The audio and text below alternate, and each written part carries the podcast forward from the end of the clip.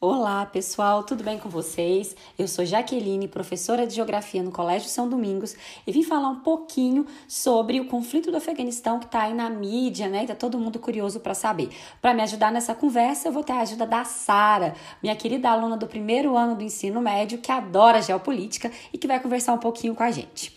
Bom, Hoje nós vamos falar um pouco então desse conflito que está aí, né, em todas as mídias, né, e que está bombando na internet. Infelizmente, né, é uma situação muito trágica para esse povo, um povo extremamente sofrido do Afeganistão, mas é necessário que a gente entenda esse processo de, de ocupação, esse processo geopolítico que está acontecendo nessa região do mundo.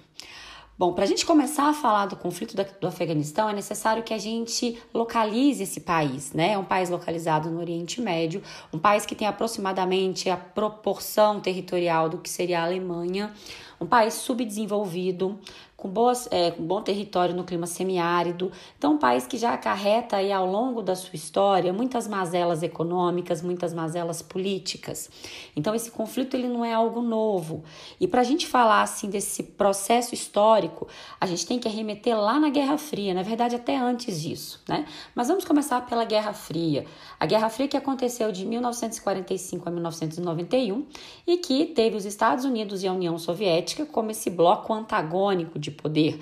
E ambos disputavam pelo mundo essa, esse poder, né? Disputavam apoio de outros países. E foi nesse contexto que em 1979, no final de, desculpa, de 89, no final de 1989, é, a gente tem a União Soviética invadindo o Afeganistão justamente numa tentativa de dar um golpe de Estado e colocar no poder um governo pró-socialista, um governo pró-União Soviética. E assim a gente vai acarretar uma guerra aí de quase 10 anos, essa invasão dura dentro do Afeganistão. É, bom, e agora eu vou deixar a Sara falar um pouquinho para vocês como que foi o contexto dessa guerra, quem lutou nessa guerra. Sara, se apresenta aí, conversa conosco. Oi, gente, meu nome é Sara Garcia de Souza, eu sou aluna do primeiro ano A do São Domingos e, primeiramente, já que eu gostaria de agradecer a oportunidade que é estar aqui nesse podcast falando sobre um assunto tão relevante, né, tão importante e que está tão em alta. Então vamos lá, gente, vou falar para vocês quem estava lutando nesse conflito. Como a Jaque disse, o Afeganistão passava pela disputa dos Estados Unidos e a União Soviética, né, na Guerra Fria, pelo território do Afeganistão. Gente, eles disputavam por todos os territórios, né? E nessa invasão da União Soviética foram criados os Mujahidins, um exército do Afeganistão que até o Osama Bin Laden lutava lá. Né? Eles tinham características fundamentalistas e os Estados Unidos colocou muito dinheiro neles, né? Ajudou para que a, a União Soviética vazasse do território, né? Então o que, que aconteceu? Eles venceram e a União Soviética saiu do território.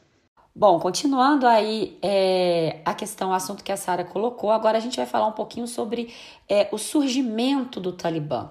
O Talibã que é um grupo fundamentalista terrorista, né? Só para a gente lembrar um pouquinho, o fundamentalismo vem dessa questão religiosa, dessa ideia de interpretação literal do texto sagrado, no caso, é, o Talibã ele é de origem islâmica, na verdade eles não são árabes, né, como a maioria da população ali na península, na região do Oriente Médio, na Península Arábica, eles são da, da etnia Pashtun, mas seguem o islamismo, como outras etnias localizadas ali. O Afeganistão é um mosaico de diferenças étnicas, mas a religião islâmica predomina, embora exista em território afegão outras religiões como os, como os cristãos, o cristianismo. Bom, é, mas o Talibã então ele vai surgir, né, em um contexto é, religioso, e eu ouvi muita gente na internet discutindo: ah, o Talibã é de extrema direita, o Talibã é de esquerda. Na verdade, o Talibã não tem essa ideologia política tão clara. Ele reúne elementos das duas, é, das duas ideologias, mas ele é, na verdade, pautado na religião, né? nessa forma muito literal de se interpretar o texto sagrado é, do Alcorão. Então, na verdade, ele é muito mais um grupo é, de, de essência religiosa do que de uma ideologia política, embora ele engloba características políticas também. Bom, mas o Talibã vai surgir então, né, após aí a guerra, a, a guerra do, do Afeganistão com a União Soviética, em escolas que existiam dentro do Afeganistão, que eram é, subsidiadas né, pela Arábia Saudita, aonde uh, as pessoas, os indivíduos que tinham a causa fundamentalistas eram treinados. E na reunião desses indivíduos surge então um grupo fundamentalista terrorista chamado Talibã. Né, o Talibã surge em 1994. Vale lembrar que a gente não pode singularizar os grupos terroristas, cada um tem uma ideologia, principalmente cada um tem uma forma de ataque, né, uma forma de espalhar o poder, embora sejam todos é, baseados nessa interpretação é, muito radical dos textos sagrados. Bom, agora a Sara vai falar um pouquinho aí pra gente como esse grupo terrorista fundamentalista conseguiu assumir o poder no Afeganistão. Sara, conta aí pra gente. Então, a gente viu que dos murrajadins houve uma evolução, entre aspas, né, para o Talibã. Então, eles ganharam na Primeira Guerra Civil do Afeganistão e houve a retirada da União Soviética. E o Oriente Médio, ele já é conhecido por essa instabilidade, né, na geopolítica e essa fragilidade no governo, né, muito corrupto, é, nada se sustenta lá, é realmente uma situação muito frágil. Então, o Talibã estava muito forte com a ajuda dos Estados Unidos e ele aproveitou essa fragilidade do Afeganistão e conseguiu tomar o poder em 1996. Bom, e continuando aí então nosso assunto, obrigada, viu, Sara? A gente vai falar sobre a invasão dos Estados Unidos no Afeganistão. Bom, após os atentados de 11 de setembro, né, das Torres Gêmeas, os Estados Unidos iniciou uma caçada implacável aos autores desse atentado. E sabia-se que, que a principal organização que atuou nesse, que atuou e realizou o atentado foi a Al-Qaeda. A Al-Qaeda que então era, foi criada e era presidida por Osama Bin Laden.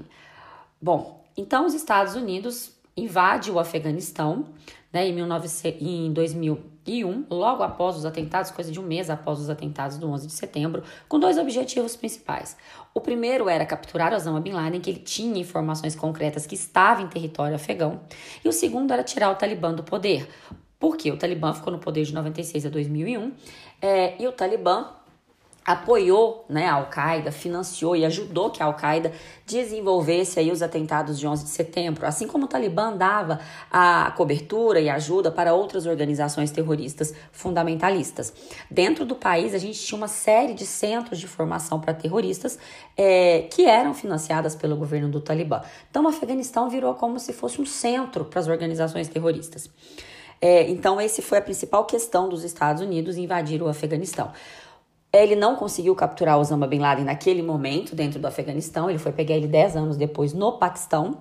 E ele conseguiu retirar o Talibã do poder, o que foi é, uma, uma situação muito boa né, e, e muito positiva para o povo afegão, democrático, mais justo, mais digno para o povo. Processo esse que nunca chegou de fato a ser instalado, mas deu grandes passos e agora a gente vai ver que ele teve aí um retrocesso. Mas Quanto tempo durou essa invasão? Sara, conta pra gente quanto tempo os Estados Unidos ficou dentro do Afeganistão? O que aconteceu nesse cenário? Gente, se segura aí na cadeira, porque eu vou falar para vocês. Isso não durou nada mais, nada menos que 20 anos. 20 anos é muito tempo, né? E qual que foi o intuito, né? Como a Jaque falou, pegar o Osama Bin Laden. Não conseguiram. Mas como eles estavam com aquele ódio de grupos fundamentalistas, né? Os Estados Unidos aproveitou para baixar um pouco a bola do Talibã e tirar ele do poder. Não se consegue acabar com o grupo fundamentalista, né? Mas consegue se tirar o poder. Então, o que, que aconteceu depois? Os Estados Unidos tentou, entre aspas, consertar o país mas pela comunidade internacional foi como um, um jogo de colonialismo, como muitos países apontam. Mas, é, principalmente no governo do Obama, né, é, os Estados Unidos ajudaram muito nessa questão financeira, nessa questão populacional. Mas quais foram as consequências? Gastos exorbitantes. Vocês imaginam, né? Deixar um exército, grande parte de um exército lá no, no território afegão é, gente, é, é muito gasto. As críticas internacionais por essa questão do, do colonialismo, né? Bem complicada essa situação. É, então, continuando aí o que a Sara estava dizendo, a gente vai ter então agora em 2021, né, mais precisamente aí há cerca de 10, 15 dias, a, a, a invasão né, do Talibã novamente. Os Estados Unidos começam o processo de retirada é, dos seus militares em um processo que já tinha sido assinado no ano passado, no Acordo de Doha, assinado no Catar pelo então presidente americano Donald Trump e o chefe do Talibã, no processo que deveria acontecer para a retirada das tropas americanas do país. Depois de tantos anos e de críticas internacionais e de muito dinheiro gasto aí na casa dos trilhões, e muitos militares mortos, os Estados Unidos então iniciou o processo. O acordo foi assinado por Donald Trump, mas quem iniciou o processo foi Joe Biden, atual presidente dos Estados Unidos. Bom, e a gente está vendo aí muitas, é, é, muitas críticas né, internacionais sobre isso, mas o fato é, provavelmente os Estados Unidos precisavam tirar essas tropas? Sim, precisava, até porque fere a autonomia do outro país, né? Você manter um, um território, né, um estado, né, invadido tanto tempo. Porém, talvez a forma como isso foi feita não foi a melhor, né? Acho que nem os Estados Unidos tinham ideia do tamanho e da força que o Talibã tinha dentro do Afeganistão. E com o início da retirada concreta dessas tropas, a gente vê uma crescente iniciativa do Talibã no território afegão, até que culmina na invasão do Talibã né, na capital Cabul e a tomada de poder.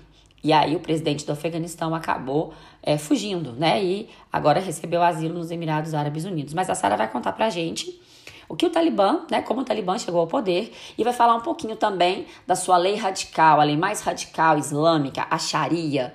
Por favor, Sara, conte para nós. Eita, que agora o assunto ficou sério, né? Então eu imagino que vocês devem estar se perguntando: como um grupo fundamentalista que a gente não ouvia falar há tanto tempo chega assim no poder tão rápido, né? Como foi com o Talibã. Então, como eu disse anteriormente, não se consegue acabar com um grupo fundamentalista, só tirar poder. Então, o Talibã nunca deixou de existir.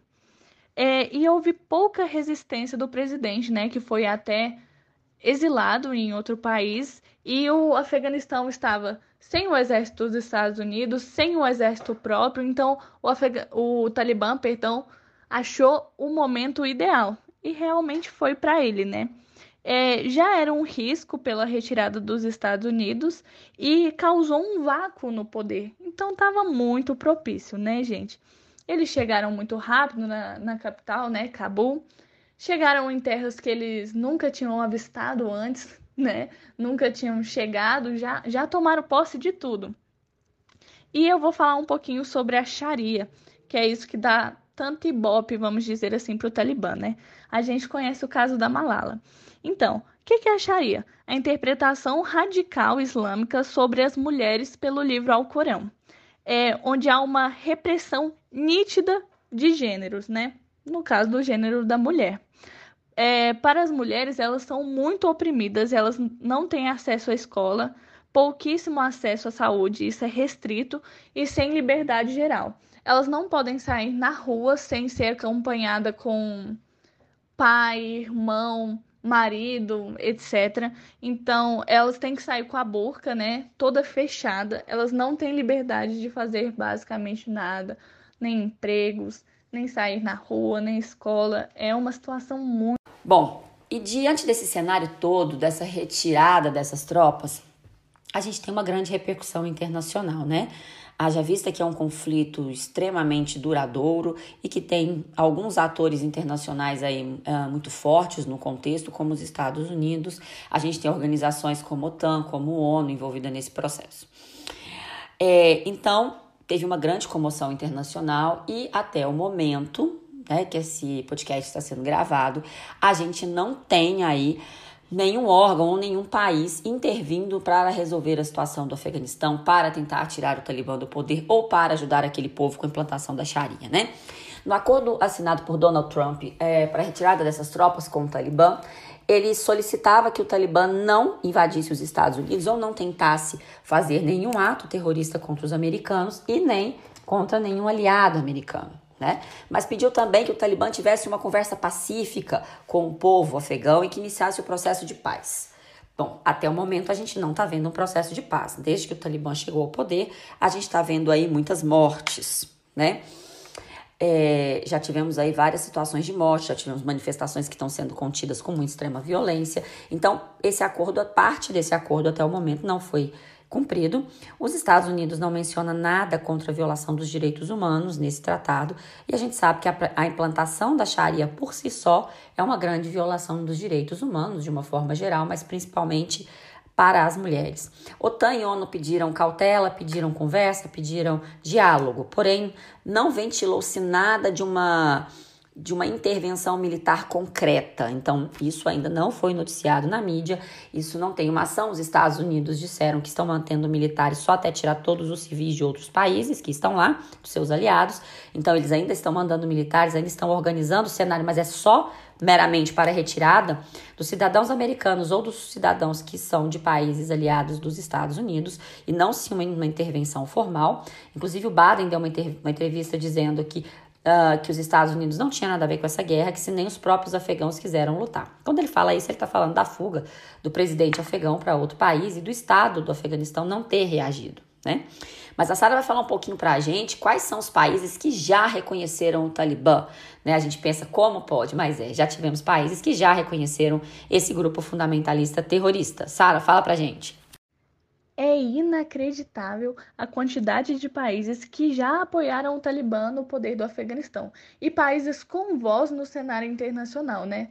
São considerados poucos em geral, mas muito importantes. Primeiramente, o Paquistão, né? Que é irmãozinho do Afeganistão, eles têm várias coisas em comuns, como a localização geográfica muito perto. E o que chocou muita gente é a Arábia Saudita, amiguíssima dos Estados Unidos, né? O que gerou uma comoção. É, a China, gente, a China também é um babado, né?